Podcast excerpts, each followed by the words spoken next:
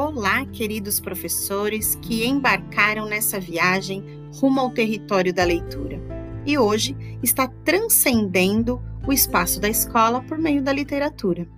Eu sou Karina Escabora, assessora pedagógica da editora Moderna e acompanho bem de pertinho essa viagem.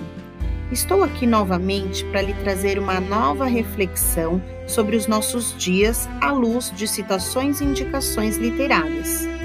Hoje, a citação que eu escolhi está presente no livro Literatura Infantil, Teoria, Análise, Didática, de Nelly Novaes Coelho, editora moderna.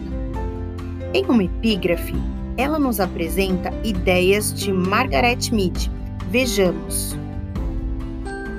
Chegamos ao ponto em que temos de educar as pessoas naquilo que ninguém sabia ontem e prepará-las para aquilo que ninguém sabe ainda, mas alguns terão que saber amanhã. Talvez você nem acredite, mas essa citação é de 1968 e continua muito atual, não é mesmo? Ela fala muito com os nossos sentimentos e tudo aquilo que temos mobilizado pelo contexto de abruptas transformações que estamos passando. E por falar nisso, como sempre termino o nosso podcast com duas indicações bem bacanas que você pode ler para os seus alunos e utilizá-la como um disparador nas conversas sobre todo esse momento difícil, vamos lá. A primeira é Nicolau tinha uma ideia. Esse livro é de Ruth Rocha.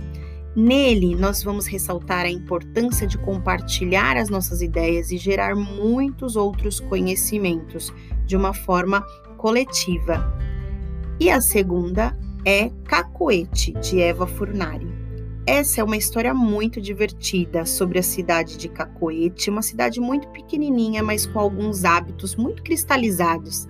E por uma, uma questão é, muito surpreendente, ela se vê obrigada a fazer mudanças muito significativas na sua rotina, para que continuem tendo uma convivência harmoniosa na cidade. São histórias essas fantásticas que vão lhe trazer um conhecimento muito significativo e te repertoriar com certeza. Nos falamos então na próxima semana em um novo podcast. Até lá!